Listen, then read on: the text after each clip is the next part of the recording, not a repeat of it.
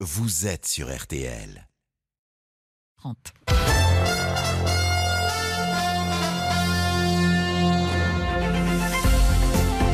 12h30, 13h30, Le journal inattendu d'Alain Finkielkraut avec Anaïs Bouton sur RTL. Bonjour à tous, bon week-end à l'écoute de RTL et du journal inattendu du philosophe, écrivain, essayiste et académicien Alain Finkielkraut. Le journal inattendu, vous le savez, c'est votre regard sur le monde et votre monde qui s'ouvre à nous. Bonjour Alain Finkielkraut. Bonjour. Ça va bien? Écoutez, ça ira mieux tout à l'heure. Vous êtes toujours flippé. Mais À chaque fois qu'on vous voit arriver sur un plateau, vous êtes flippé. Et j'ai le trac. Je sais pas à quelle sauce vous, vous désirez me allez manger. voir, ça va bien se passer. Merci d'être avec nous, de partager ce moment avec les auditeurs de RTL. Vous publiez l'après-littérature. C'est bien mystérieux chez Stock. On va parler, on va parler de littérature, de politique, on va parler de, de vos colères. On va parler aussi d'amour. On va écouter des chansons que vous aimez, que vous avez choisies. Mais pour l'heure, voici les titres de votre journal. Il a été assassiné tout simplement parce qu'il remplissait sa mission. C'est par ces mots que Jean Castex a rendu hommage ce matin à Samuel Paty, un an, jour pour jour, après l'assassinat du professeur d'histoire qui avait horrifié la France entière. RTL vous fait vivre cette journée d'hommage. Alouette des champs, grives, merle noir, le ministère de la Transition écologique réautorise des pratiques de capture d'oiseaux que le Conseil d'État avait jugées illégales en août dernier. RTL a accompagné ce matin dans les Landes un chasseur d'alouettes. Aujourd'hui, c'est le premier jour du reste de sa vie. C'est un Français qui a touché le jackpot de l'euro million, une somme astronomique de 220 millions d'euros et 59 jours pour la récupérer. La météo, c'est avec vous. Bonjour Valérie Quintin. Bonjour. Un seul gagnant à l'euro million, mais du soleil pour tout le monde. Alors presque, Ah. oui, presque pour tout le monde. On a encore des brumes un petit peu tenaces aux abords de Nancy, Saint-Dizier ou encore Strasbourg. Ça va se lever. Le soleil va s'imposer sur tout le territoire cet après-midi. Ce sera juste à partager avec quelques passages nuageux au nord de la Seine. Et puis la Corse, elle va essuyer deux trois averses à tout moment de l'après-midi. Mais rien de trop sérieux. Les températures, c'est pareil, c'est relativement doux quand même. hein. 15 degrés à Lille, 17 à Besançon et à Lyon, 18 à Rennes, à Nevers, à Paris, 20 degrés pour Toulouse, 21 à Nîmes et 22 degrés à Toulon. Merci beaucoup Valérie. Le journal inattendu sur RTL. C'était il y a un an, jour pour jour, le professeur d'histoire Samuel Paty était décapité par un jeune terroriste tchétchène à la sortie de son collège de Conflans-Sainte-Honorine, victime d'un engrenage monstrueux, parti d'un cours sur la liberté d'expression et du mensonge d'une adolescente. Aujourd'hui, l'heure est à l'hommage. Ce matin, une plaque a été dévoilée au ministère de l'Éducation nationale en présence des parents de Samuel Paty et de ses deux sœurs. Marie Guerrier, bonjour. Bonjour. Vous êtes sur place en direct pour RTL et vous avez assisté à cette cérémonie empreinte d'une très grande émotion. Bernadette Paty pose les yeux sur la plaque qui porte le nom de son fils et fond en larmes. À ses côtés, son mari tressaille. Assise derrière eux, Gaëlle, l'une des deux sœurs de Samuel Paty, se penche et pose les mains sur les épaules de ses parents. Le ministre Jean-Michel Blanquer salue cette famille d'enseignants où la vocation se transmet d'une génération à l'autre. La plaque en hommage au professeur assassiné sera accrochée désormais au cœur du ministère de l'Éducation nationale dans le hall de l'hôtel de Rochechouart. Au sein de cette maison, nous partageons un idéal. L'émancipation par le savoir, le progrès par l'éducation. Aujourd'hui, cet idéal a un nom, celui de Samuel Paty. Samuel Paty qui a eu raison de faire court sur la liberté d'expression, dit Jean-Michel Blanquer, raison d'enseigner même ce qui est difficile, raison d'expliquer ce que sont la tolérance et l'humanisme. Le Premier ministre, Jean Castex, décrit Samuel Paty comme un serviteur de la République, pédagogue, créatif et déterminé, victime de l'obscurantisme. Nous devons tous les jours rester fidèles à la mémoire de Samuel Paty. Je veux, en ce jour si particulier, le réaffirmer haut et fort devant vous. La nation tout entière doit lutter pied à pied contre le terrorisme islamiste, contre le terrorisme sous toutes ses formes. Et c'est toute la communauté éducative qui a rendu ce matin hommage à Samuel Paty au ministère, en présence notamment de huit anciens ministres de l'Éducation, les représentants des parents d'élèves, des enseignants, des chefs d'établissement. La maman de Samuel Paty a longuement serré dans ses bras la principale du collège où enseignait son fils. Marie Guerrier en direct au ministère de l'Éducation nationale pour RTL concernant les commémorations hier dans les classes. 98 incidents ont été répertoriés, 7 menaces proférées par des élèves qui feront l'objet de sanctions. C'est ce qu'a affirmé le ministre Jean-Michel Blanquer à Stéphane Carpentier ce matin sur RTL. Et c'est dans une rue d'Éragny-sur-Oise, dans le Val d'Oise, que l'attentat s'est produit à quelques centaines de mètres du collège de l'enseignant. Les habitants de la commune où vivait Samuel Paty, père d'un petit garçon, se sont réunis ce matin. Morad Jabari, vous êtes là-bas. L'heure est donc évidemment au recueillement. Bonjour Morad. Bonjour. Donc l'heure est au recueillement Exactement, c'est une fresque qui a été inaugurée de couleurs vives peintes sur les murs du gymnase de la Butte, dévoilée par le maire d'Erani, Thibault Humbert. La fresque dévoilée sera désormais visible par notre jeunesse, une œuvre qui touche tous les âges, qui concilie passé et présent, qui allie histoire et symbole par les mots forts qui épousent cette façade joyeuse et colorée. Un portrait d'une Marianne est représenté, empêché de parler par une main sombre sur la bouche, où semble surgir le mot peur, opposé au mot liberté, critiqué, dessiné laïcité, tolérance, des mots enveloppés d'un drapeau tricolore, entouré des figures de l'éducation, Jules Ferry, Maria Montessori et de Jean Massé. Une présentation devant plus de, de 300 personnes. Il y avait des habitants, des enseignants, des proches venus rendre hommage au professeur Samuel Paty, mais aussi à l'homme, au papa d'un petit garçon de 5 ans, au voisin, Madeleine, habitait juste à côté. On a fait face à l'horreur l'année dernière. C'est comme si c'était aujourd'hui en fait. Hein. C'est tellement encore très vif dans les, la mémoire de tous. Je pense euh, particulièrement à son petit bonhomme, à toute sa famille. Hein. Je les connais, je, connais son, bonhomme. Je le vois évoluer euh, sans papa. Hein. Donc on a un enfant euh, qui est privé de son père. On a une famille brisée. Et voilà, c'est juste inadmissible. Une cérémonie émouvante qui s'est achevée par une Marseillaise où certains n'ont pas pu retenir Merci Morad Jabba et vous êtes en direct à Éragny-sur-Oise pour RTL. À noter aussi que la famille de Samuel Paty sera reçue à l'Élysée par le président de la République cet après-midi. Dans un entretien au journal La Croix cette semaine, Gaël Paty, une sœur du professeur, l'avait décrit comme un enseignant qui ne cherchait pas à révolutionner la terre entière. Il voulait changer les choses par l'action ordinaire Alain Finkelkraut, changer les choses par l'action ordinaire, c'est le rôle d'un professeur? Non, non. Le rôle d'un professeur, c'est euh, de transmettre le savoir et en France, d'intégrer les élèves dans la civilisation française, la langue française, la culture française. Euh, il faut être fidèle à euh, Samuel Paty, a dit Jean Castex. Être fidèle, d'abord, c'est tirer toutes les leçons des faits qui ont rendu possible son assassinat. Premier fait, rappelé par euh, François-Xavier Bellamy, euh, dans un article intitulé Assassiné pour avoir enseigné, alors que la famille du terroriste avait été déboutée du droit d'asile en Pologne et euh, puis de nouveau en France par l'OFPRA, la décision de la Cour nationale du droit d'asile a empêché son expulsion.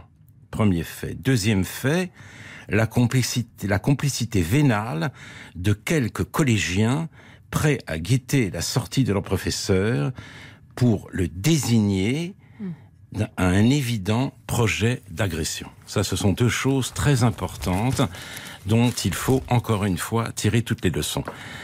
Alors on va employer un certain nombre de mots qui sont beaux, qui sont nécessaires pendant cette journée de cérémonie. On a déjà commencé tolérance, laïcité, république. Certes, mais ces mots ne doivent pas cacher la division grandissante de notre société. En 2004, il y a eu ce célèbre rapport Aubin sur les signes et manifestations d'appartenance religieuse dans l'établissement scolaire. Les signes qui n'étaient pas seulement le voile ou la grande croix. Dans certains quartiers, apprenions-nous, les élèves sont invités à se méfier de tout ce que les professeurs proposent, qui doit être d'abord un objet de suspicion, comme ce qu'ils trouvent à la, à la cantine dans leur assiette, et qui sont engagés à trier les textes étudiés selon les mêmes catégories du halal autorisé ou, et du haram interdit.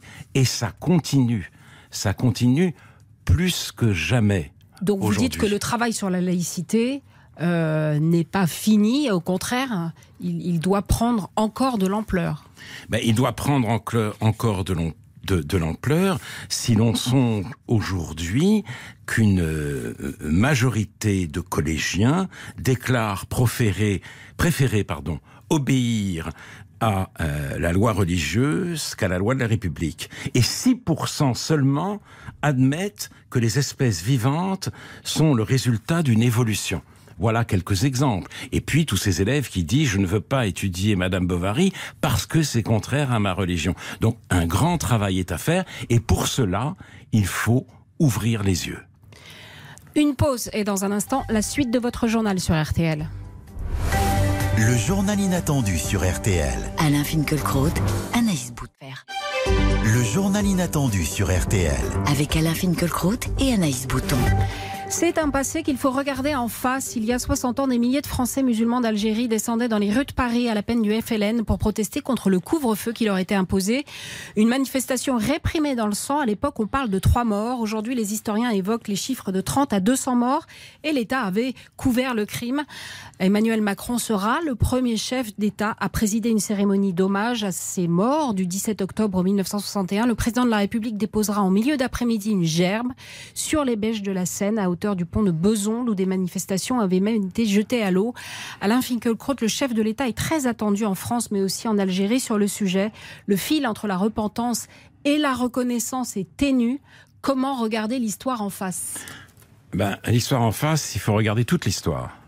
Il ne s'agit pas d'excuser les actions criminelles de la police, il s'agit de rappeler que le climat en octobre 1961 était extrêmement violent et que des policiers étaient tués euh, je dirais pas presque tous les jours, mais euh, disons très souvent, et que beaucoup de commissariats ressemblaient à des camps retranchés.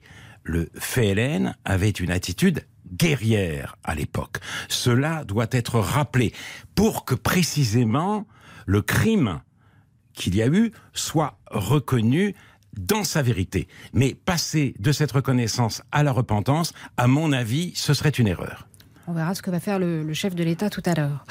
Des chasses traditionnelles d'oiseaux à nouveau autorisées dans plusieurs départements. Il s'agit de piéger les oiseaux dans des cages ou dans des filets grillagés avant de les tuer. Ces pratiques avaient été jugées illégales en août dernier par le Conseil d'État. Le ministre de la Transition écologique autorise à nouveau ces techniques permettant, je cite, aux chasseurs de maintenir leur patrimoine culturel.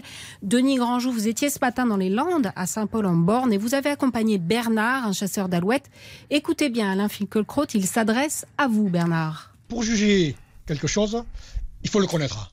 Au moins aller voir, au moins aller se rendre compte. Pour un oui, pour un non, ça permet de juger euh, tout et rien et sans rien connaître. On donne des avis sur tout sans, être au courant de ce qui se passe. Il y en aura le bol. Et puis bon, on veut nous enfermer dans un, dans un moule, euh, mettre au boulot dodo, je suis désolé. Euh, on veut nous formater les esprits, on veut effacer certaines cultures, certains les arts de vivre, certains arts de vivre. Il y en a marre à force. Vous dites à Alain Ficocrotte, venez dans la cabane pour vous rendre compte alors. Oui, voilà, à un moment donné, d'abord qu'ils viennent, qui voient comment ça se passe. Parce que bon, la mort dans la nature, c'est aussi naturel que la vie. Hein. S'il n'y avait pas la mort, il n'y aurait pas la vie. Hein. Moi, j'assume le, fait que je tue les oiseaux. Oui. Euh, la nature a créé l'homme comme un super prédateur.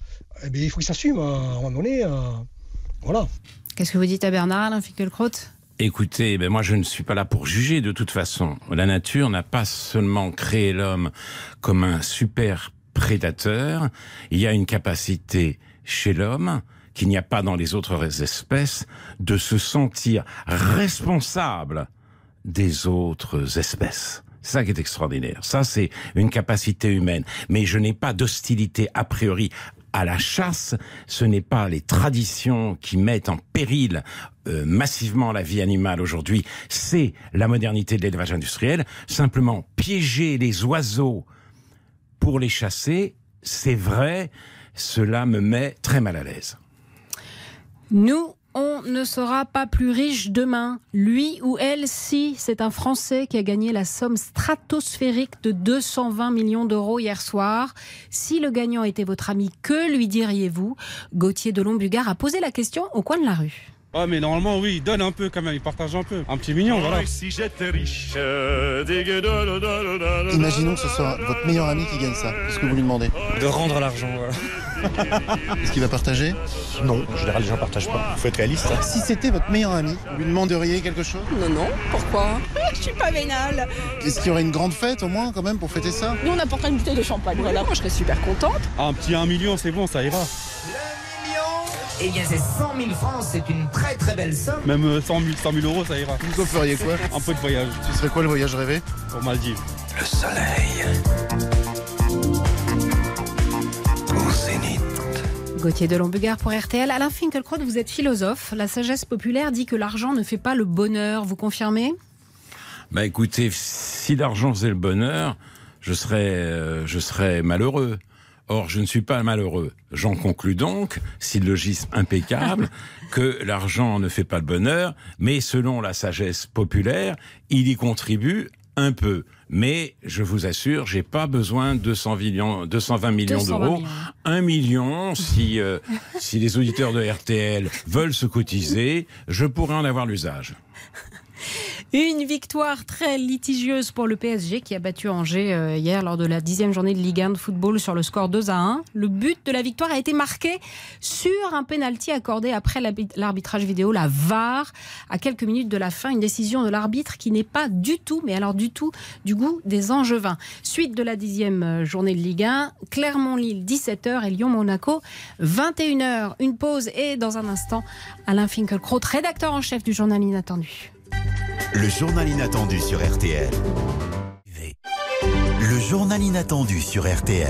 Avec Alain Finkielkraut et Anaïs Bouton. Alain Finkielkraut, vous publiez L'après-littérature chez Stock. Voilà un titre bien mystérieux. Qu'est-ce que ça veut dire? Vous pouvez nous l'expliquer? Brièvement. Bah je oui, crois. brièvement. Évidemment.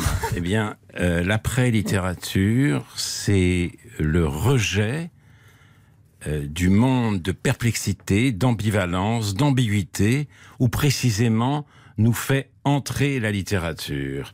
Alors, notamment, euh, l'écrivain, le romancier, quand il s'occupe d'amour, et par quoi la littérature est-elle remplacée?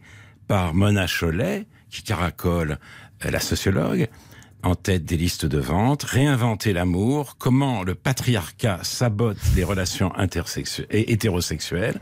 Je sais pas où elle a pris ça. C'est toujours la femme qui trinque, etc. C'est-à-dire des généralités féroces en lieu et place justement de la singularité, car la, la littérature est fondée sur l'individu, et de la complexité. Vous dites avec Marc Fumaroli dans votre livre que la littérature, c'est la jurisprudence Voilà. de la vie humaine. C'est une très belle Et là expression. maintenant, il n'y a plus que des lois inflexibles, comme si le monde était un drame à deux personnages, le prédateur créé par la, nat- la nature, comme dirait l'autre, et sa proie. Les choses sont un peu plus compliquées. Mais il y a aussi un autre aspect où là c'est la poésie en tant que telle qui nous manque. La poésie, c'est un rap, c'est c'est ce qui nous fait apparaître la beauté du monde. Et c'est donc le premier souci écologique. Or, j'ai, je viens de lire un texte d'écrivain absolument magnifique dans le Figaro. Ah bah, vous voyez qu'il y en a encore de la littérature. qui oui, ben bien sûr. monde. Non, je dis elle existe, mais elle n'est pas entendue. Elle n'imprime pas. Michel Bernard, les éoliennes enlaidissent jusqu'au ciel, indispensables à la respiration des hommes. J'en lis un très court Oui, extrait très parce court. que parce qu'évidemment il faut aller vite. Vous me menez au fouet. Je ne dis pas que c'est toujours Désagréable. désagréable, mais enfin il y a des moments où il faut que ça s'arrête. Allez-y, allez-y. Alors, on nous dit que c'est une question d'habitude, d'éducation du regard, et on nous demande d'admirer la prouesse technologique. Dans l'air, je préfère les prouesses des oiseaux, le vol immobile de la buse, la montée en flèche de l'alouette, le fantastique vaisseau des grues en route vers le sud, etc., etc. L'écrivain nous dit tout cela, c'est-à-dire que le langage, notamment celui de la poésie, n'est pas simplement un mode d'expression, c'est un instrument de perception. Quand il nous manque, on n'a plus rien, on n'a plus que la biodiversité et, et une écologie qui réussit le prodige de ne pas se soucier de la beauté du monde. L'écrivain nous dit aussi qui il est. C'est l'heure de votre autoportrait. Vous l'avez, votre autoportrait, là? Oui, je l'ai, mon autoportrait. Et je vais le dérouler euh, vite dérouler, fait. Vite fait. Allez, allez, le fouet, le fouet, le fouet. En guise d'autoportrait, je vous propose une autobiographie express. Allez-y. Né le 30 juin 1949 à Paris, je suis, comme le dit ma fiche Wikipédia, le fils d'un maroquinier juif, maroquinier juif, né, venu de Pologne. Cette filiation a beaucoup compté pour moi. Hésitant à me présenter à l'Académie française, j'ai convoqué un petit conseil de famille et mon fils a emporté la décision en disant Pense à tes parents, fais-le pour eux. Comme Marcel Pagnol, déclarant Je suis heureux d'inaugurer une école portant mon prénom et le nom de mon père, je suis heureux aujourd'hui d'occuper qu'est Conti un fauteuil portant mon nom, portant mon prénom et le nom de mon votre père, de mon grand-père, que je n'ai pas connu parce qu'il est mort dans une chambre à gaz. Je peux continuer un peu? Ouais. Bon, alors, j'ai habité le, le 10e arrondissement, j'étais à l'école rue des Récollets, je suis retourné l'école primaire, j'y suis retourné récemment, j'ai vu sur le euh, euh, dans le gymnase une carte du monde avec des photos d'élèves épinglés notamment sur l'Afrique et, et cette légende, je suis fier de venir d'eux. Je suis fier de venir d'eux. À mon époque, euh, je n'étais certainement pas convié à renier mes origines, mais l'école avait un autre objectif que la valorisation de la diversité. Il s'agissait d'intégrer euh, tous les nouveaux venus sur la Terre, quelle que soit leur origine, dans la civilisation française. Bon, et c'était l'assimilation, et euh, j'appartiens à l'une des dernières générations qui en a, bé- qui en a bénéficié. Vous voulez que j'arrête tout de suite? Non, mais je- je- on voulait vous faire écouter la voix de quelqu'un qui s'est battu pour que vous puissiez entrer à l'Académie française, me semble-t-il. Enfin, vous, nous, vous allez nous dire ça. On écoute Jean d'Ormesson. Je suis très très loin de, celui qui, à beaucoup d'égards, euh, je n'ai pas du une vision tragique du monde. J'ai une vision beaucoup moins nationaliste que lui. Euh, mais lui, euh, ce qu'il y de beau chez lui, c'est que c'est un juif polonais. Sa mère ne parlait pas le français. Et alors c'est magnifique.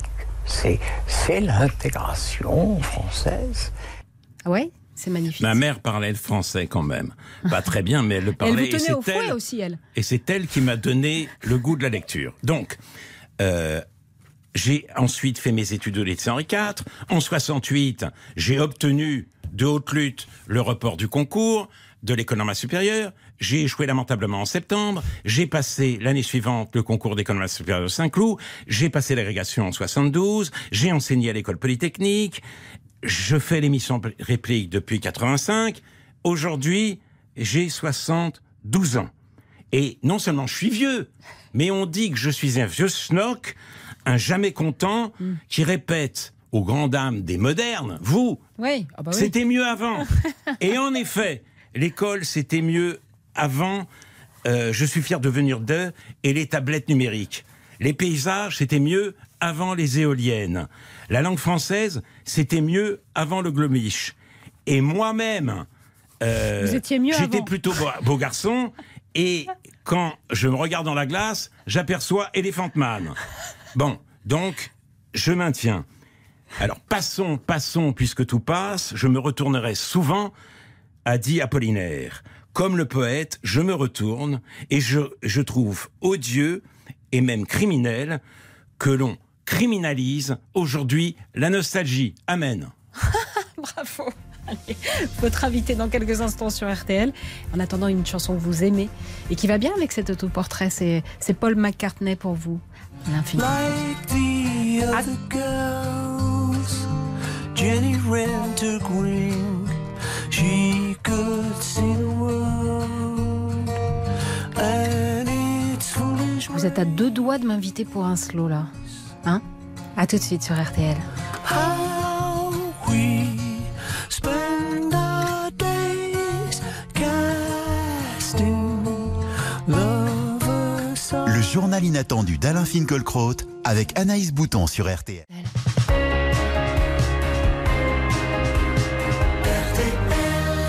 RTL, il est 13h01. Journal inattendu d'Alain Finkielkraut 13h, les titres de l'actualité. Anaïs Bouton. Un an après l'assassinat de Samuel Paty, l'heure est au recueillement et aux hommages. Cet après-midi, les enseignants de son collège du Bois d'Aulne prendront la parole. Un discours devant des élèves et des parents et le ministre de l'Éducation nationale, un square. Samuel Paty sera également inauguré à Paris devant la Sorbonne. Et enfin, la famille du professeur sera reçue à l'Élysée par le chef de l'État. Emmanuel Macron, qui va devenir le premier président à reconnaître une vérité historique, incontestable, je cite, dans la répression des Algériens à Paris lors d'une manifestation il y a 60 ans. Il doit assister cet après-midi à une cérémonie à Colombes. Et ce matin, le chef de l'État était à Marseille. Il a annoncé l'expérimentation d'une plateforme d'appel unique pour les numéros d'urgence. Le 12, le 17 et le 18 seront centralisés une expérimentation qui débutera en 2022. C'est en France que le jackpot de l'euro million a été remporté hier soir, 220 millions d'euros et un heureux gagnant bien discret. Football, suite de la dixième journée de Ligue 1. Clermont-Lille à 17h et les Monégasques qui se déplacent à Lyon à 21h. Ce sera dans RTL Foot à 20h avec Eric Silvestro, Xavier Domergue et Giovanni Castaldi. Hier soir, le Paris Saint-Germain a battu Angers 2 à 1 grâce à un penalty très très contesté par les Angevins. C'est l'heure de votre météo, Alain Finkielkraut. allez, allez, C'est un respirez. exercice. Bah, très difficile, c'est beaucoup pour plus la première difficile fois. que le concours de normal. Alors écoutez-moi bien, chers auditeurs. Du soleil partout en France cet après-midi. Seule la Corse pourra subir quelques averses ponctuelles dans le sud de l'île. Partout ailleurs donc, c'est le soleil qui dominera très largement. Les températures seront comprises entre 14 degrés à Belfort et 22 à Marseille. Il fera 17 degrés à Rodez, 18 degrés à Paris et 19 degrés à Grenoble. Si vous voulez, je peux faire maintenant une publicité Non, pour les ira. appareils Ça auditifs fait- parce que je risque bientôt d'en avoir besoin. J'étais mieux avant. Oui, vous étiez peut-être mieux avant. Ça fait beaucoup rire Rachel Kahn, votre invitée.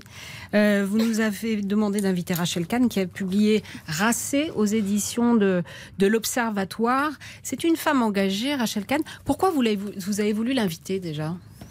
J'ai voulu l'inviter parce que je trouve que Rachel Kahn est une femme très courageuse à une époque euh, extrêmement tendue, agressive, où on essaye de faire croire à l'existence face à un mal blanc euh, horrible de- de- d'un peuple multiculturel et intersectionnel, comme diraient Edoui Plenel et Adèle Haenel, elle brouille les cartes par ses origines et par sa façon de les assumer.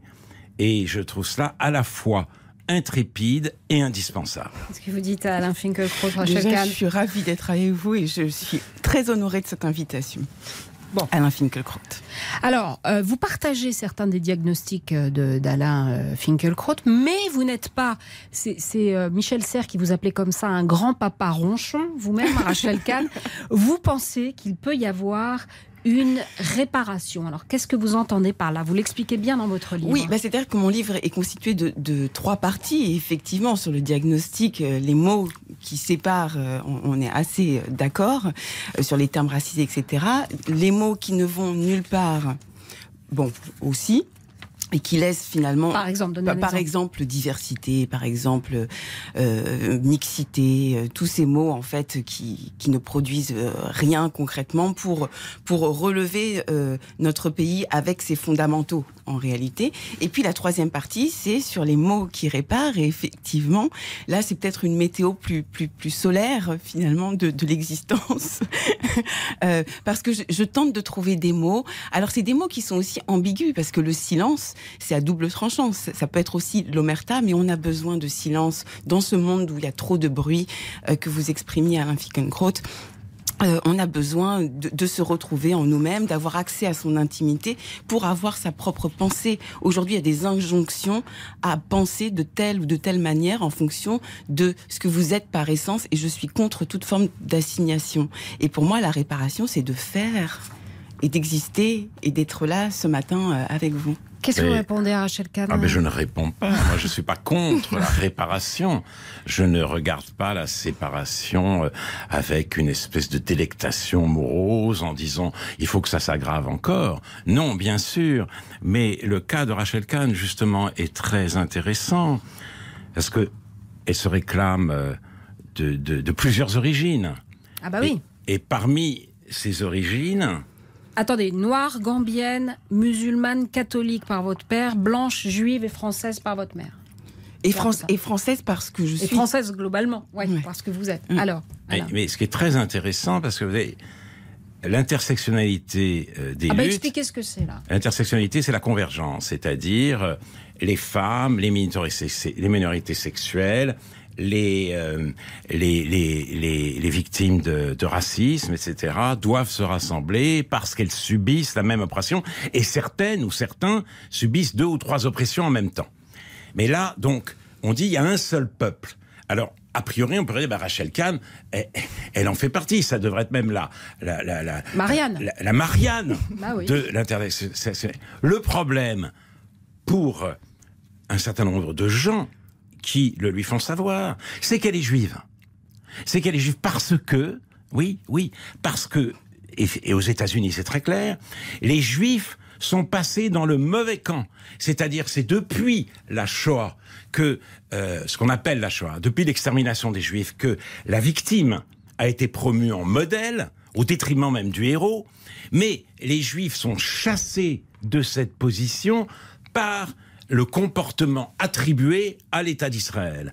Israël, c'est la domination, Israël, c'est l'oppression d'un autre peuple, et donc vous êtes juif, c'est un peu problématique. C'est voilà, donc, donc ça la met dans une ça- ça- cette triple origine ou cette quadruple origine devrait la favoriser, et en même temps ça la met dans une situation Vous difficile. pourriez être Marianne euh, pour, pour tout le monde en fait. hein. C'est vrai que c'est c'est une bonne Non, suggestion, non, Alain non, Finkielkraut. non, mais- Rachel Kahn. Mais, mais c'est surtout aussi que ayant vécu, ma mère est née en 1940. Euh, c'est pas une date anodine Euh, et, et en réalité euh, euh, rejouer toujours les mêmes névroses ségrégationnistes, c'est-à-dire euh, qu'on pointe du doigt un homme noir ou qu'on pointe du doigt un homme blanc, je, je me bats contre toutes les formes d'intolérance en réalité. Et aujourd'hui, ce qui se passe dans l'intersectionnalité, c'est reproduire l'intolérable. Rachel, Oui. vous aviez. Enfin, là, je suis en train de prendre l'humeur de d'Alain Finkielkraut. Non, non, non, non, non. pas Non, comme- non. Alors, non, non, alors. Ça y est, on va rigoler. Rachel, bah justement, vous avez une petite surprise Absolument. euh, pour Alain Bien Finkielkraut. sûr. Euh, ben, on va euh, Ah bon? euh, expliquer, expliquer. Oui, c'est-à-dire, déjà, je partage sur euh, la culture, sur l'après-littérature. Je trouve ce livre extrêmement important, extrêmement fondamental. Et je Vous voyez me... qu'on parle de votre livre. Et je me battrai be- bec et ongle pour que nos plus jeunes et nos moins jeunes réapprennent à aimer, réapprennent à connaître euh, euh, ce qui permet en fait de se relever dans la vie. Et moi, je considère, par rapport au hip-hop et au rap, qu'Alain Finkielkraut est l'un des meilleurs rappeurs de ce dernier euh, siècle. Exactement. Ouais. C'est mon parce que- fils qui va être fier de Elle moi. vous a donné Vous un savez nom, quoi même. Parce que, attendez, parce que pour faire un bon rappeur, il faut cinq éléments. Un bon rappeur, c'est d'abord quelqu'un qui doit savoir bien déraper. Et vous le faites brillamment. Tous les trois mois, à peu près, il se passe quelque chose. En tout cas, ça fait un buzz. Ça fait, c'est ça le rap. Euh, c'est quelqu'un qui a des punchlines qui sont euh, extrêmement percutantes, extrêmement ciselées. Lorsque je lis La choisisation de la main aux fesses, ça c'est un titre de chanson, c'est un titre de morceau. Ensuite, évidemment, c'est un homme qui se bat contre l'intolérable, contre l'intolérance, qui a du courage, qui est dans sa pensée, qui a cette intelligence folle et rare, et qui a un seum. Qui a un seum, un un- Vous savez ce que c'est que le Non. Le seum, c'est être, comment dirais-je, à bout. Ouais, vous Euh, avez le seum. La rage. À la fois à bout, à rage, qui aimerait que les choses changent. Un somme si inouï, un somme ashkénaze. Et c'est pour ça que aujourd'hui, je vous renomme pour cette partie Ashkenaton. Ashkenaton. Alors, C'est vous. bon, et donc, Et et donc, j'ai fait- repris quelques phrases de l'après-littérature. C'est une surprise. Et avec une petite version musicale, je vais vous la lire. Ce n'est pas une forme qui enferme, c'est une forme qui va, qui va, qui me laisse rien debout, qui n'admire que son propre pas. Voici le temps des mauvaises gagnantes, qui refusent absolument d'admettre que leur objectif atteint nous hante, et que c'est à nous de se la mettre.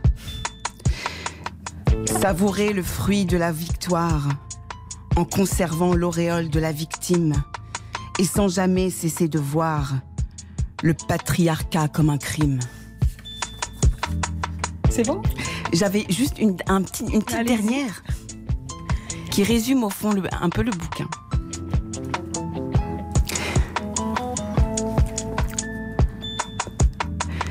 Nous avons besoin de littérature, nous avons besoin des histoires que les romans racontent pour plus nous raconter d'histoires. Nous avons besoin des histoires que les romans racontent pour ne plus mourir de désespoir.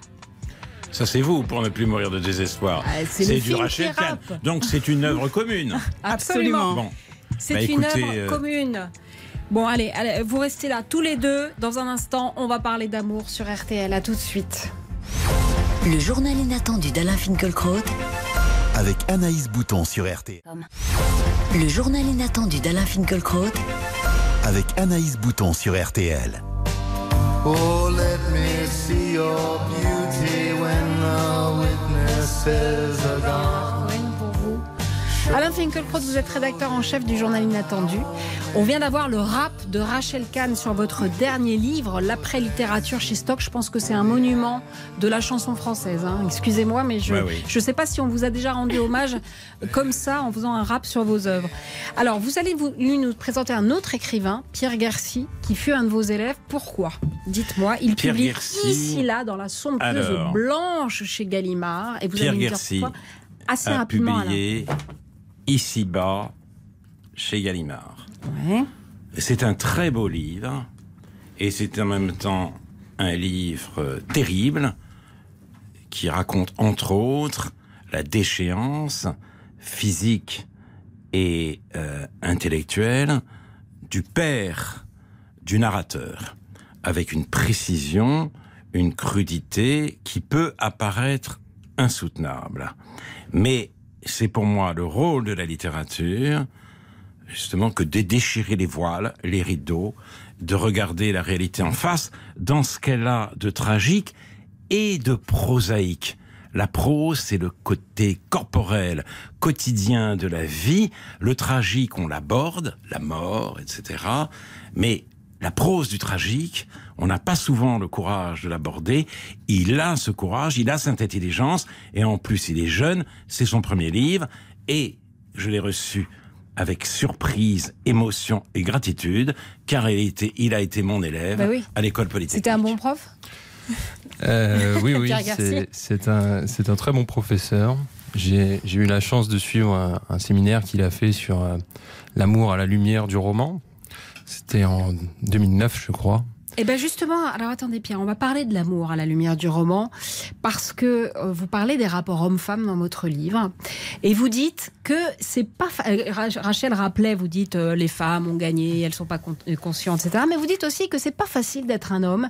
Vous vous reconnaissez dans le personnage de Raphaël Tisserand, d'extension du domaine de la lutte, vous dites, il mène une vie d'autant plus sinistre qu'il est très laid, qu'il n'a pas de charme à 28 ans, il n'a toujours pas commu de femme. Pourquoi vous avez de la compassion pour Raphaël Tisserand? Alain Bon, euh, moi, j'étais pas très laid quand j'étais jeune, c'est maintenant. Euh, donc, justement, les choses allaient plutôt bien pour moi, rien de spécial, rien d'exceptionnel, simplement la timidité était là. C'est dur. Le monde de la séduction est un monde dur pour les uns et pour les autres. On a peur d'importuner, et puis après on a peur d'être largué. On peut être largué de manière extrêmement brutale, que l'on soit homme ou femme. Et c'est pour ça que j'ai décrit les terribles déconfitures de Raphaël Tisserand, à chaque fois qu'il s'approchait de femmes et qu'on se moquait de lui, que j'ai dit, Raphaël Tisserand, mon semblable, mon frère, pour sortir de cette vision simplificatrice et angélique, où il y a les bourreaux d'un côté et les victimes de l'autre, ça ne correspond à rien. Et aujourd'hui, encore moins, puisque nous sommes sortis de l'ordre patriarcal, mais même quand régnait cet ordre patriar- patriarcal, ça ne est correspondait encore. à rien. On y est encore dans l'ordre patriarcal. Mais non. Toutes les boîtes du CAC 40, rêvez. la plupart des pays dans le monde, enfin on va pas. je- Arrêtez. Alors attendez. La seule Non, non, non, chose que vous allez pas, mettre sous la dent, c'est le CAC 40. Non, non, non, pas, le CAC 40, tous les pays du monde, toutes les grandes institutions culturelles, enfin bon. Mais ça va On pas. y est encore. Et la lutte est longue, la lutte est Et longue. toutes les télés, toutes les radios aussi. hein. Oui, que- aussi, toutes dirigées Ah par ouais, des hommes, et- pratiquement sauf euh, France Télévisions. euh, attendez, attendez, attendez, je voulais, vous faire écouter. Euh, vous dites qu'il est le personnage le plus déchirant de la littérature contemporaine. Est-ce que dans un autre genre, vous le connaissez, lui? Écoute Bernard, je crois que toi et moi, on a un peu le même problème. C'est-à-dire qu'on peut pas vraiment tout miser sur notre physique, surtout toi. Alors si je peux me permettre de te donner un conseil, c'est oublie que t'as aucune chance, vas-y fonce. On sait jamais, sur un malentendu ça peut marcher. Vous connaissez Jean-Claude Oui. Duss? Bon, enfin, c'est les bronzés. c'est? Les bronzés de Patrice Lecomte. Vous Ah oui, oui, oui. Non, il vous, fait- il vous fait pas rien. euh, Si, ça me faisait rire à l'époque. Ouais, Mais c'est il y a longtemps.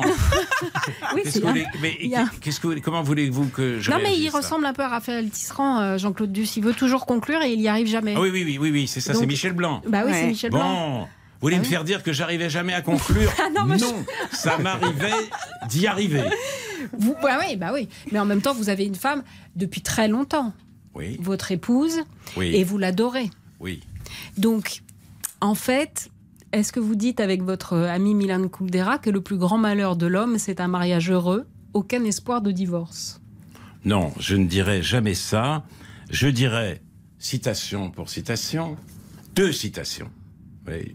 Chouette. Pour le prix d'une. Oh Il y en a une d'une brièveté qui va énormément plaire à RTL. Paul Valéry, le cœur consiste à dépendre. Dans le moment amoureux, la liberté n'est plus la valeur suprême. C'est un moment d'aliénation douloureuse et heureuse à la fois. Et Jean Kelevitch dit ceci, une fois au moins dans sa médiocre vie, l'homme le plus sec, tandis qu'il était amoureux, a connu la grâce de vivre pour un autre être. On oublie alors les revendications pour ses droits et euh, d'éblouir la galerie. Pendant la saison de l'amour, on a d'autres soucis que le bonheur de quelqu'un, d'autres plaisirs que les plaisirs d'un autre. Voilà ce que c'est que la saison de l'amour, et ça peut durer plus ou moins longtemps. Et maintenant, Pierre Garcy, s'il vous plaît. Alors attendez, dans un instant, la suite du journal étendu avec Pierre Garcy. Et en attendant, un petit clin d'œil à Raphaël Tisserand et à Michel Houellebecq avec la musique sur laquelle il se prend des vestes. Raphaël Tisserand, Common Everybody, Eddie Cochrane.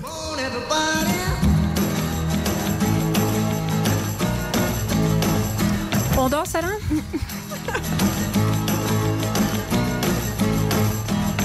Le journal inattendu sur RTL avec Alain Finkielkraut et Anaïs Bout. Le journal inattendu d'Alain Finkielkraut Avec Anaïs Bouton sur RTL. Alain Finkielkraut, vous publiez l'après-littérature chez Stock et vous avez voulu nous présenter deux personnes, Rachel Kahn qui vous a fait un rap tout à l'heure sur votre livre et Pierre Garcy qui est euh, un de vos anciens élèves et qui a publié ici-bas dans l'excellente, enfin dans la magnifique collection euh, blanche Gallimard. Pierre Garcy, que dites-vous à un homme, c'est-à-dire votre professeur Alain Finkielkraut, qui quand il a pris euh, des pavés en 68 disait ça sera mieux après et qui maintenant dit c'était mieux avant.